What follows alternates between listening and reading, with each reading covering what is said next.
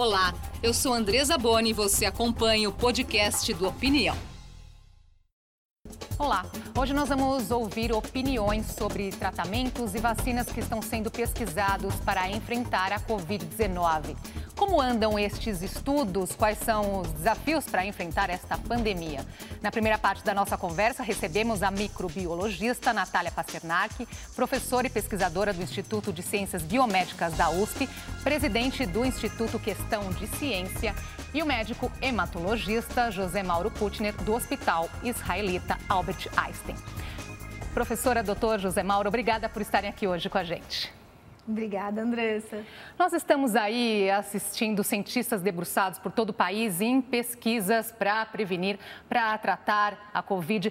É importante que várias pesquisas estejam uh, sendo feitas ao mesmo tempo, professora? Com certeza, Andressa. Tem várias estratégias diferentes sendo testadas, tem vários tipos de medicamentos sendo testados, alguns que poderiam atuar na fase inicial da doença, outros que poderiam atuar na fase severa, nos casos mais graves. Esses remédios atuam de formas completamente diferentes e é importante que a gente tenha várias pesquisas caminhando ao mesmo tempo para ver se alguma estratégia mostra algum efeito. E pode ser que várias estratégias mostrem efeitos discretos e a gente possa aproveitar aproveitá-los todos em momentos diferentes, ou dependendo também do paciente. Então, com certeza, a gente precisa jogar várias fichas e não apostar tudo em uma única. Sem dúvida. Agora, uma dessas pesquisas acontece no Hospital Israelita Albert Einstein, no Ciro Libanês, ambos aqui em São Paulo. Eles estão adotando o uso de plasma sanguíneo para combater o coronavírus. O doutor José Mauro, ele coordena essa pesquisa no Einstein. Nós vamos detalhar ao longo do programa, doutor, mas a princípio, para começar, por que o uso do plasma? É, primeiro que não é um tratamento ainda estabelecido, é uma pesquisa. Como você bem falou, isso é muito importante, a gente ainda não tem análise dos resultados, mas a lógica é muito simples é, e o outro nome desse tipo de abordagem, que é imunoterapia passiva, já diz muito sobre o tratamento, ou seja, é, pegar plasma de pessoas que já tiveram a doença e que, portanto, tem uma grande quantidade de anticorpos, ou em outras palavras, tem uma imunidade estabelecida contra a doença e administrar esse plasma, ou seja, fazer uma transfusão de plasma eh, em pessoas que estão numa situação mais debilitada. Essa é a base da, da, da pesquisa. E, e já foi usado o plasma para tratar outras doenças, doutor? Já, é, historicamente, esse tipo de abordagem, a imunoterapia passiva, tem sido usada desde que se sabe o final do século XIX. Inclusive na, na gripe espanhola, no começo do século XX, é, mais recentemente no outro SARS, no MERS e, é, e até mesmo no ebola. Isso foi tentado várias vezes, os resultados não são é, definitivos há uma ideia de que os resultados sejam positivos, mas não, por uma série de razões, acabou-se não avançando nessas pesquisas em cada uma dessas doenças. E o resultado claro agora, que a gente está numa situação com uma doença grave atingindo a humanidade, eh, e que a gente não tem muitas alternativas de tratamento, se voltou para essa questão do plasma e está se tentando novamente. É interessante isso que o doutor José Mauro traz, não é, professora? Porque ele falou plasma já foi usado também em outros momentos. Nós podemos aprender muito com pesquisas anteriores. Com certeza. E para isso, Andressa, é importante também que tenha investimento para essas pesquisas anteriores continuarem. Porque o que a gente viu muito no nosso aprendizado com SARS e MERS é que muitas pesquisas acabaram sendo abandonadas por falta de investimento, porque os picos epidêmicos passaram e daí não era interessante continuar investindo. A gente poderia ter mais resultados sobre medicamentos, sobre vacinas, se essas pesquisas tivessem continuado com o tempo. E a pesquisa do plasma, eu acho que é uma que ela precisa ser feita, né? E ela está sendo feita, mas a gente precisa confirmar os resultados, saber se realmente vai ser uma terapia efetiva. Eu acho que eu não sou a melhor pessoa para falar, o pai da pesquisa está aqui, ele pode dizer todos os poréns que ainda precisam ser testados, mas com certeza é algo promissor e que precisa ser testado agora. Doutor. É, eu acho que isso que a professora Natália colocou é muito interessante, porque conversando com alguns especialistas, inclusive do exterior, É, o curioso é que na, na pergunta que você me fez, do uso anterior dessa abordagem, do uso do plasma, da imunoterapia passiva, em, em várias outras situações, acabou-se nunca tendo uma comprovação definitiva. E os motivos são vários. É, é, provavelmente, em algum momento, apareceu um tratamento melhor, ou a própria epidemia acabou diminuindo a sua intensidade, ou até mesmo desaparecendo. Então, o interesse nisso acabou se esvaindo. É, então, não há uma resposta definitiva se o uso, para nenhuma das doenças anteriores, se o uso do plasma é eficaz ou não. E talvez é, agora, é, e por isso que ele apareceu agora, e talvez agora a gente tenha uma resposta melhor que a gente espera que seja positiva, mas ainda não podemos dizer. E, doutor, quem participará desse estudo?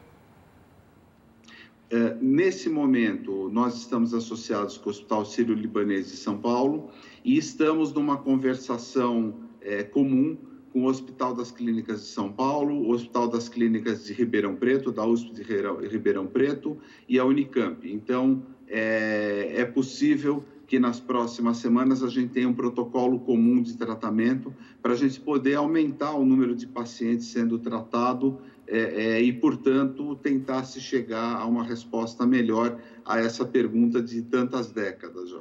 Sim, isso quem vai é, receber e quem vai doar, por outro lado? Os doadores são basicamente pessoas que tiveram, qualquer um que teve a doença na sua forma leve ou moderada, em potencial é um candidato para doar para a gente. Eles, é, qualquer pessoa que tenha tido um teste positivo para o, o, o, o vírus, aqui, o chamado SWAB do nariz ou PCR, e que tenha mais de 15 dias sem sintomas, ele já pode se candidatar para doar plasma para a gente.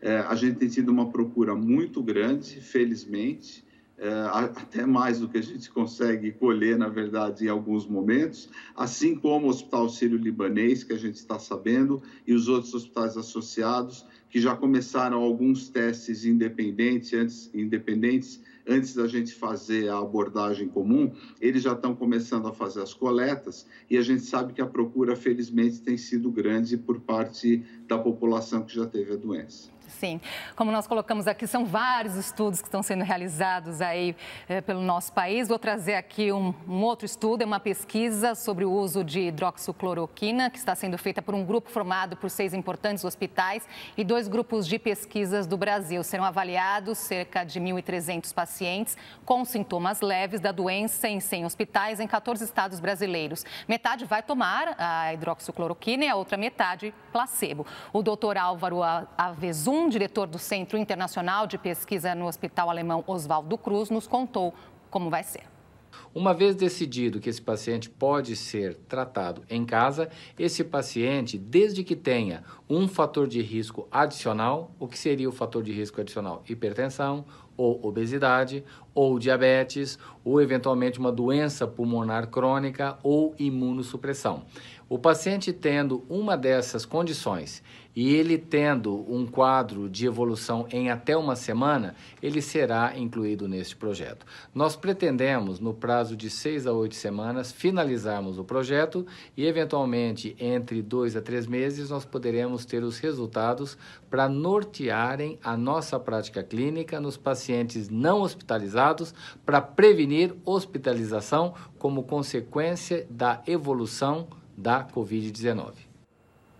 A questão de, desse estudo é responder justamente essa pergunta, né? Se a hidroxicloroquina administrada em pacientes não hospitalizados reduz a chance do paciente necessitar de internação. Bom, assim como essa, o tempo irá ainda nos dar muitas respostas, não é? É importante chamar a atenção que toda pesquisa deve respeitar prazos. A ciência tem o seu tempo, não é, professora?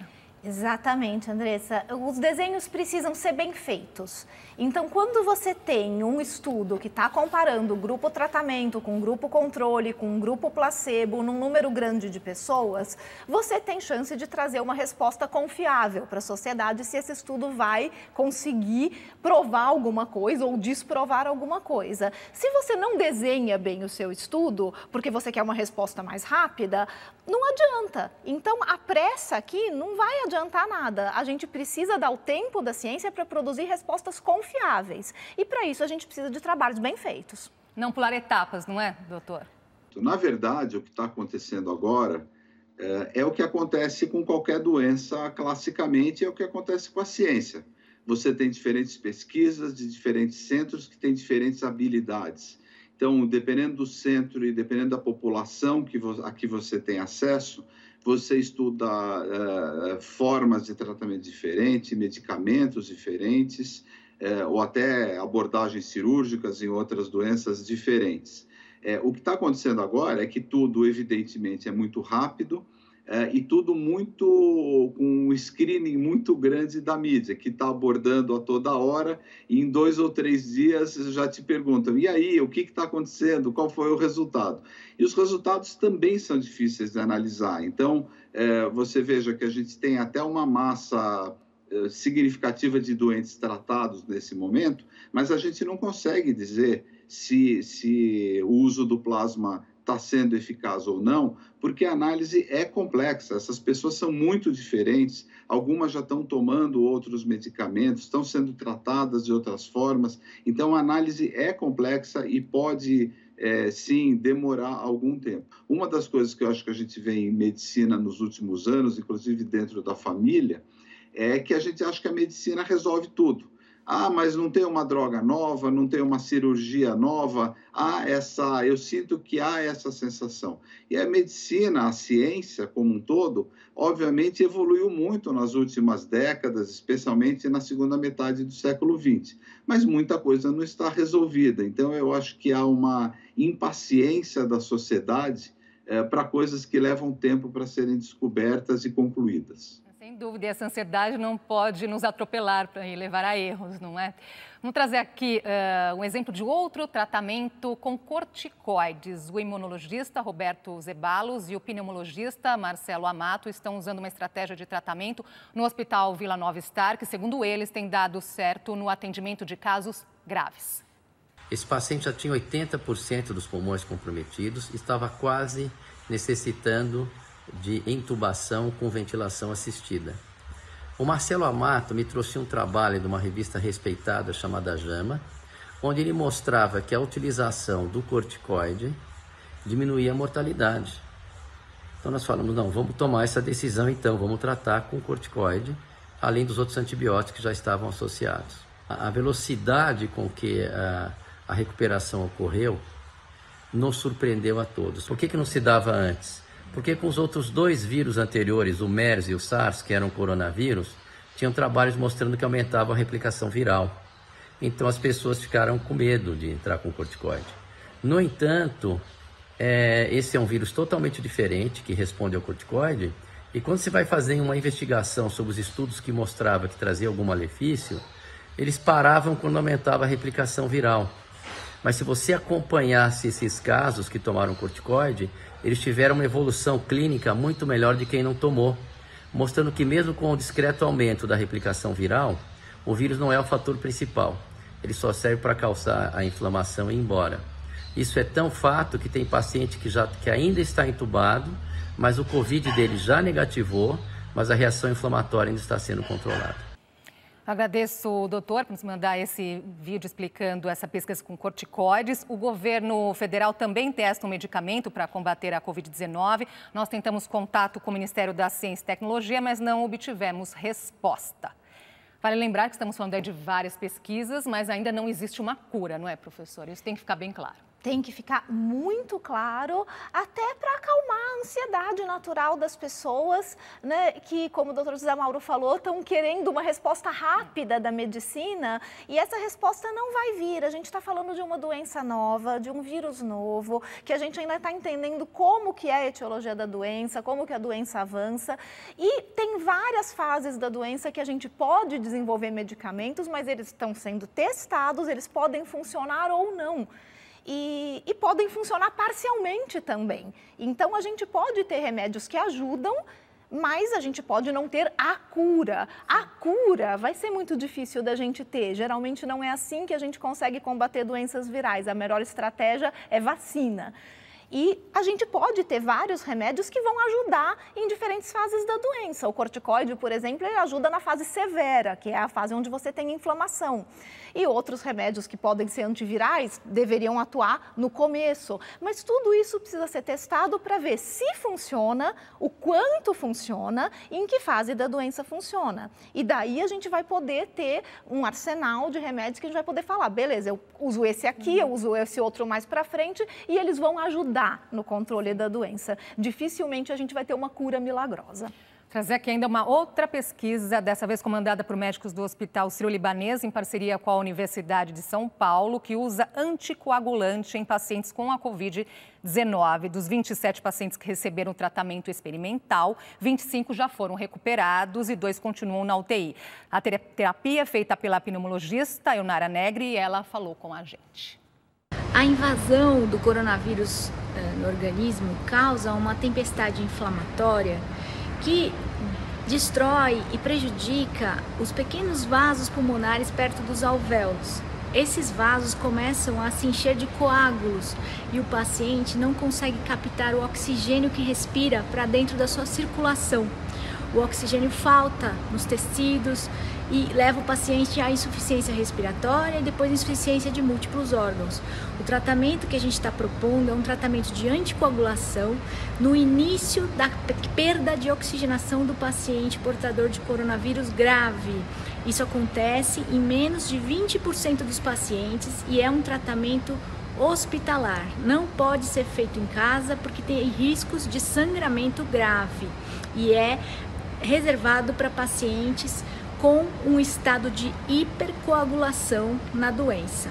Agradeço também à doutora Elnara, então, pela participação aqui no nosso programa. Doutor José Mauro, então, recadinho final para encerrarmos aqui esse bloco de que depende o sucesso aí das nossas pesquisas.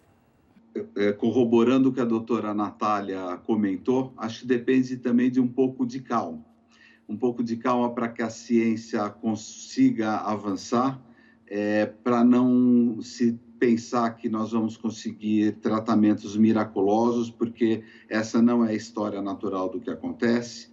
É, lembrar, enquanto eu estava vendo as últimas reportagens, me ocorreu uma coisa que é que não é que não há tratamento, não há o tratamento que as pessoas querem, que é tomar dois comprimidinhos, um de manhã e à noite, e resolver o problema a esse tratamento de suporte, que é a única coisa que pode ser feita nesse momento, que muitas vezes engloba uma medida drástica, que é você ir para UTI e ser entubado, está sim salvando muita gente. Houve um artigo recente publicado numa revista importante que lembrava o que Hipócrates falava para os médicos: antes de mais nada, não fazer o mal Quer dizer, então você, às vezes, na procura de uma solução, você pode estar piorando alguma situação. E tem que se tomar muito cuidado para isso também. Sem dúvida, doutor José Mauro. Obrigada pela sua participação aqui hoje com a gente e sucesso no seu trabalho. Eu que agradeço a oportunidade. Muito obrigado. Voltamos a conversar sobre pesquisas para combater o novo coronavírus com a microbiologista Natália Pasternak, professora e pesquisadora do Instituto de Ciências Biomédicas da USP, e agora também com o médico imunologista Jorge Calil, diretor do Laboratório de Imunologia do Instituto do Coração, o INCOR. Obrigada, doutor Calil, por estar aqui com a gente. Prazer participar. Nós falamos no bloco anterior das pesquisas relacionadas ao tratamento e agora vamos falar aqui de prevenção, doutor Calil. Qual é o principal desafio de pesquisar uma vacina em meio a uma pandemia? Olha, são múltiplos os desafios. A gente não conhece suficientemente o vírus, a gente não sabe também como que a gente se defende do vírus. Uh, normalmente, a gente, quando pensa em vacina, a gente pensa em anticorpo, mas esses anticorpos têm que ser anticorpos neutralizantes e o que a gente observa, observou até agora é que tem pessoas que conseguem se livrar do vírus e tem poucos anticorpos neutralizantes. Então, sem dúvida alguma, tem um componente que a gente chama celular na defesa do organismo. Então, nessa vacina, nós temos que fazer com que o indivíduo produza anticorpos neutralizantes e também que ele produza células citotóxicas que matam o vírus que está infectando uma outra célula.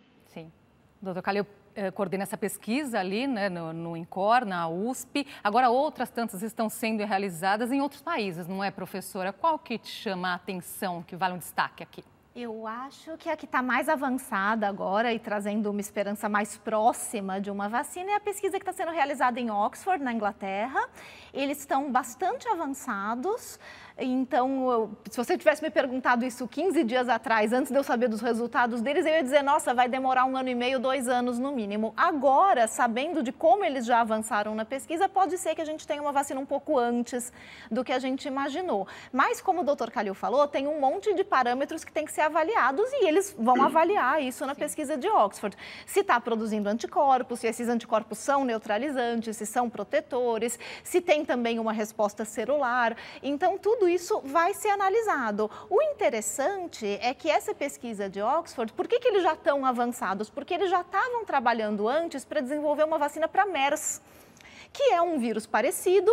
Eles desenvolveram uma estratégia vacinal usando um outro tipo de vírus, que é um adenovírus de chimpanzé, que é um vírus que não vai fazer mal para a gente. A ideia toda é fantasiar esse adenovírus de COVID-2 agora, né? Ou quando eles fizeram para MERS, fantasiá-lo de MERS. E daí enganar o nosso sistema imune e falar, oi, eu sou o vírus da doença, mas na verdade ele não causa doença, ele só dá uma resposta imune.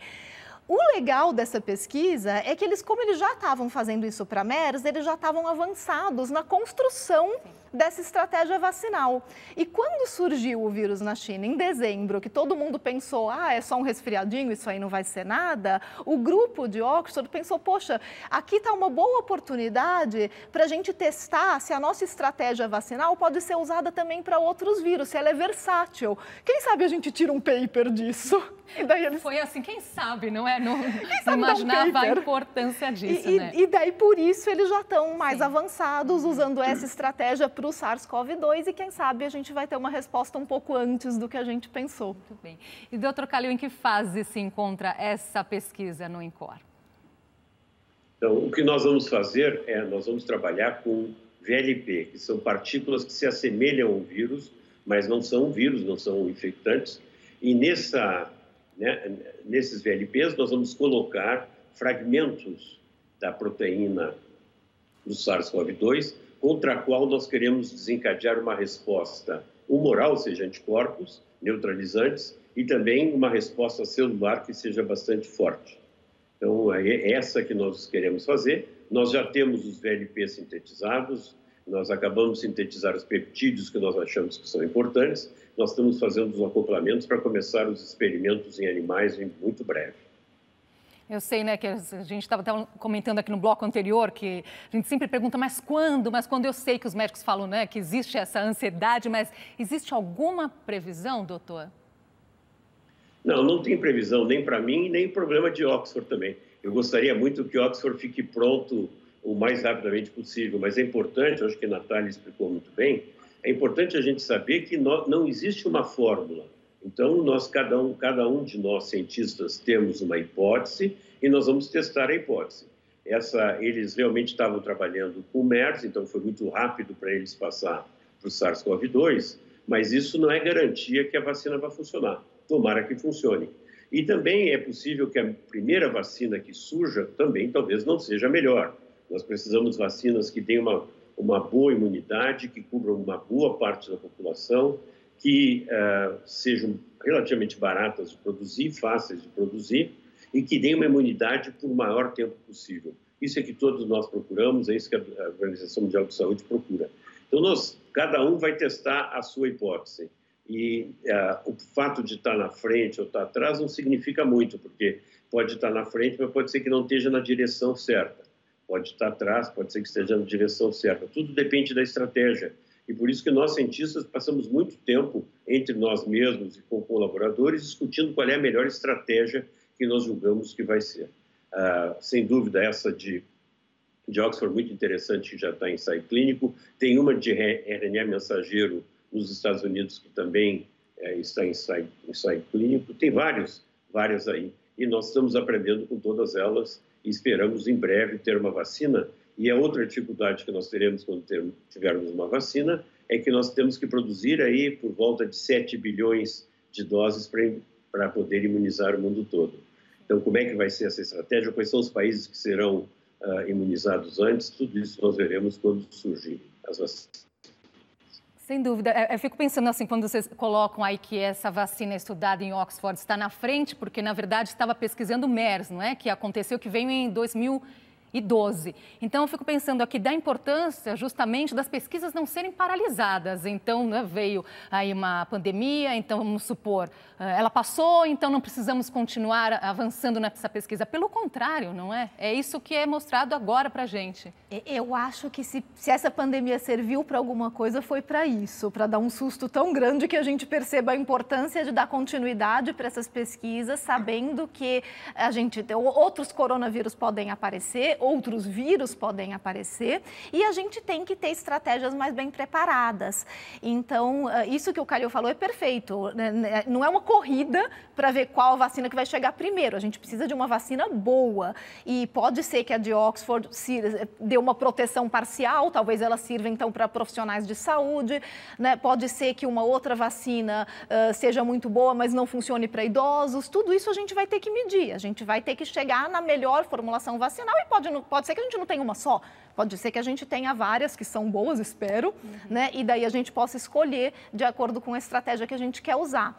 Agora, uh, muitas das pesquisas no passado acabaram sendo abandonadas porque o modelo animal para estudar SARS e MERS era um modelo animal caro, você precisava de camundongos transgênicos, né?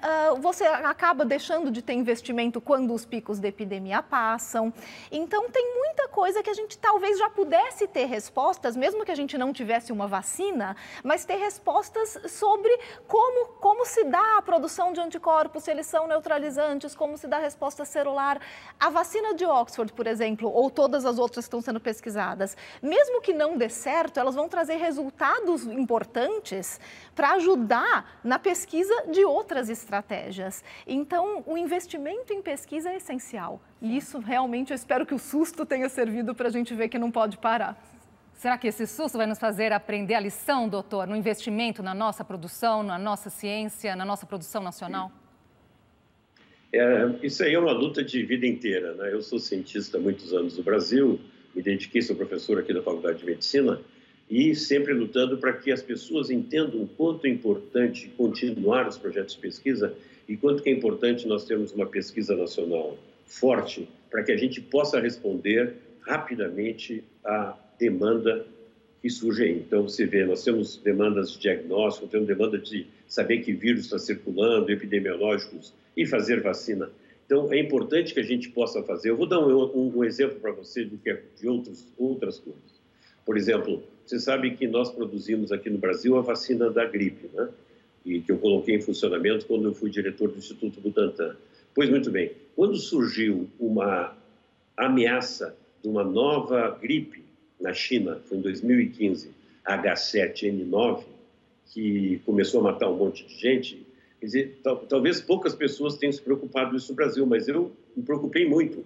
E nós trouxemos a cepa vacinal de H7N9, nós desenvolvemos a vacina, uh, criamos eh, toda a base para que a gente pudesse produzir vacina rapidamente e testamos clinicamente aqui no Hospital das Clínicas com o Dr. Esper e a vacina se mostrou ideal. Então, veja, nós já estamos preparados para aquela vacina. É, as vacinas de gripe a gente consegue se virar. O problema do coronavírus é que foi um, um vírus novo, com todo um comportamento diferente e que a gente não estava acostumado. Então, nós estamos aprendendo. Mas é importante que a gente tenha essa vacina produzida no Brasil, servindo a população brasileira e também já preparado, porque se vier um variante desse vírus, como disse a Natália, ou até mutações que formem sorotipos deste coronavírus atual, ou seja, que existem mutações justamente onde o anticorpo neutralizante se liga, aí nós já estamos prontos para fazer uma outra e servir a população. É importante que vocês entendam que se nós não tivermos a vacina brasileira, nós não seremos a prioridade de vacinação. Se essa vacina surgir em Oxford, primeiro vai para a Inglaterra, depois talvez para Europa, porque eles já estão um pouquinho devedores com a Europa, quem sabe depois para os Estados Unidos, que foi ex-colônia, quem sabe depois para a China, porque eles pagam mais, e para a Índia, que é ex-colônia. Pelo amor de Deus, quando é que vai chegar isso no Brasil? Sim. Agora, eu gostaria de fazer uma pergunta mais, uma questão pessoal, doutor, porque o seu filho teve a Covid-19 e ele tem 34 anos, não é? E muitas vezes falamos aqui, não, mas é, essa doença acomete pessoas mais velhas ou pessoas com algum fator de risco. Eu gostaria que o senhor nos contasse o que essa experiência na sua família mostra. É, eu fiquei muito surpreso quando eu vi a doença dentro de casa. Na verdade, a doença, ela, ela, o vírus, ele infecta todas as idades. É que as pessoas mais velhas e com mais morbidades têm mais sintomas e pode também é, ter mais complicações e até vir a falecer, infelizmente. Mas o meu filho a teve, ele disse que ficou muito, se sentindo muito mal dois dias e depois ele teve alguns dias para conseguir se recuperar bem e agora está muito bem, obrigado. A filhinha de seis meses não apresentou nenhum sinal, mas certamente ela teve contato com o vírus, porque o pai e a mãe estavam doentes. Uh, nós tivemos um contato com ele dois dias antes de aparecer os sintomas. Nós fizemos um aniversário de casamento, fizemos um jantar lá em casa e, uh, e ele estava sem sintoma.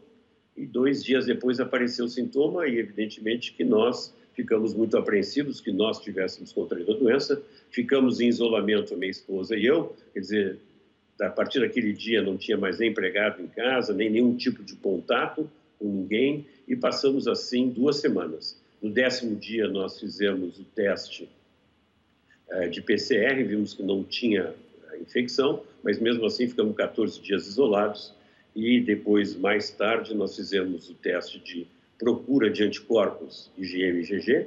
A IgG é sempre uma cicatriz imunológica, a gente pode ver se teve o contato com o vírus, é importante, mas deu negativo. Eu devo dizer que eu torci para que fosse positivo, isso significa que eu teria tido contato com o vírus e que não, tive, não teve sintoma nenhum mas deu negativo, fazer o quê?